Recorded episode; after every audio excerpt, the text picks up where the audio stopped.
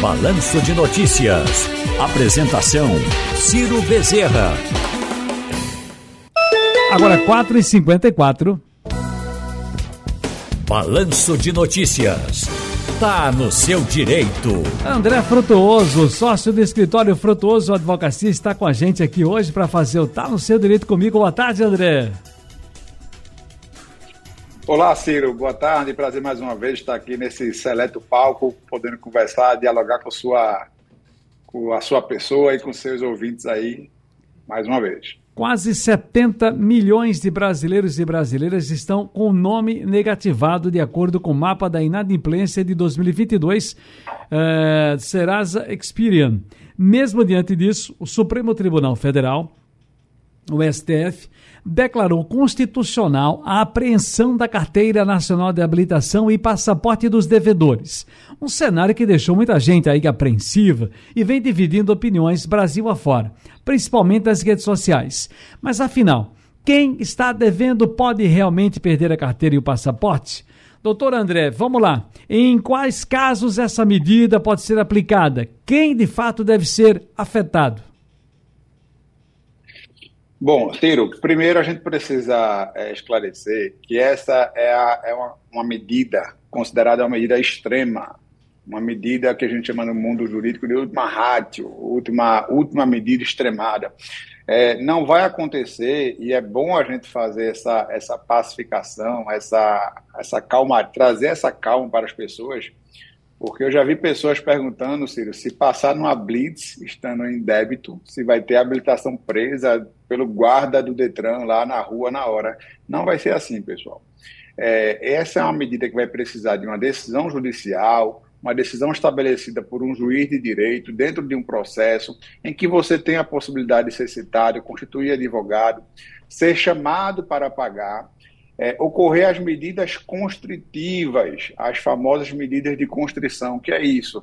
São aquelas medidas em que o juiz manda penhorar a sua conta e não encontra bens, é, manda apreender um veículo e não encontra bens também é, móveis em seu nome. Então, depois de tudo isso, de todas essas medidas, é, demonstrado pelo devedor que ele não quer pagar, quer ocultar bem, aí sim um juiz pode determinar não só a apreensão da CNH, Ciro, mas também a apreensão da própria, do próprio passaporte e outras medidas mais consideradas como medidas inominadas.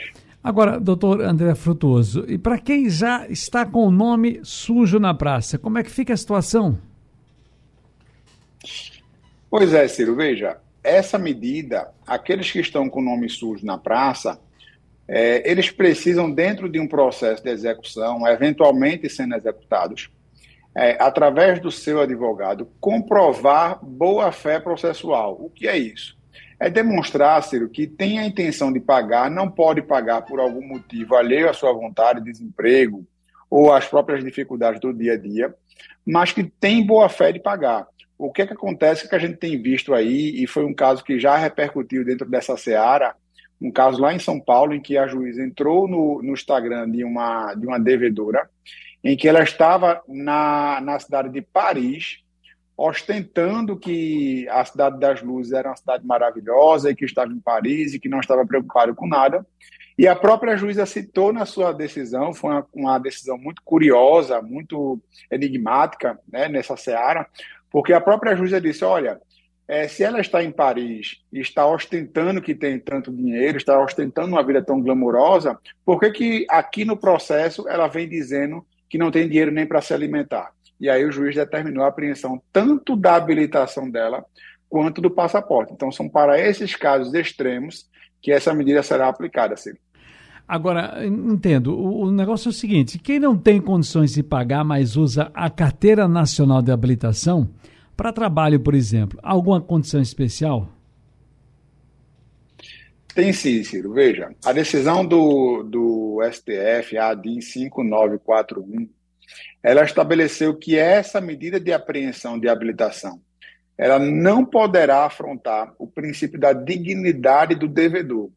O que é isso? É um princípio pelo qual estabelece que as medidas executórias não podem abalar, por exemplo, o sustento do devedor. Então, basta que esse devedor comprove que ele usa a sua, a sua CNH, a sua habilitação, para fins alimentícios, para trazer a renda à sua família, ele estará é, livre de ter qualquer tipo de embaraço nesse sentido. E essa comprovação, Ciro, ela é muito fácil, né? A própria carteira de habilitação, a própria CNH, ela prevê a, aquela observação em que a pessoa exerce atividade remunerada. Então, isso por si só já é suficiente para comprovar que essa pessoa usa a CNH para fins laborais, logo, essa medida não poderá se aplicar a ela.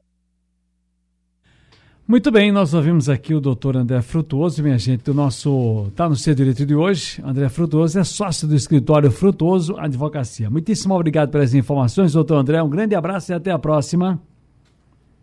Grande abraço, Ciro. Um prazer mais uma vez estar aqui com você e com seus ouvintes. Até a próxima.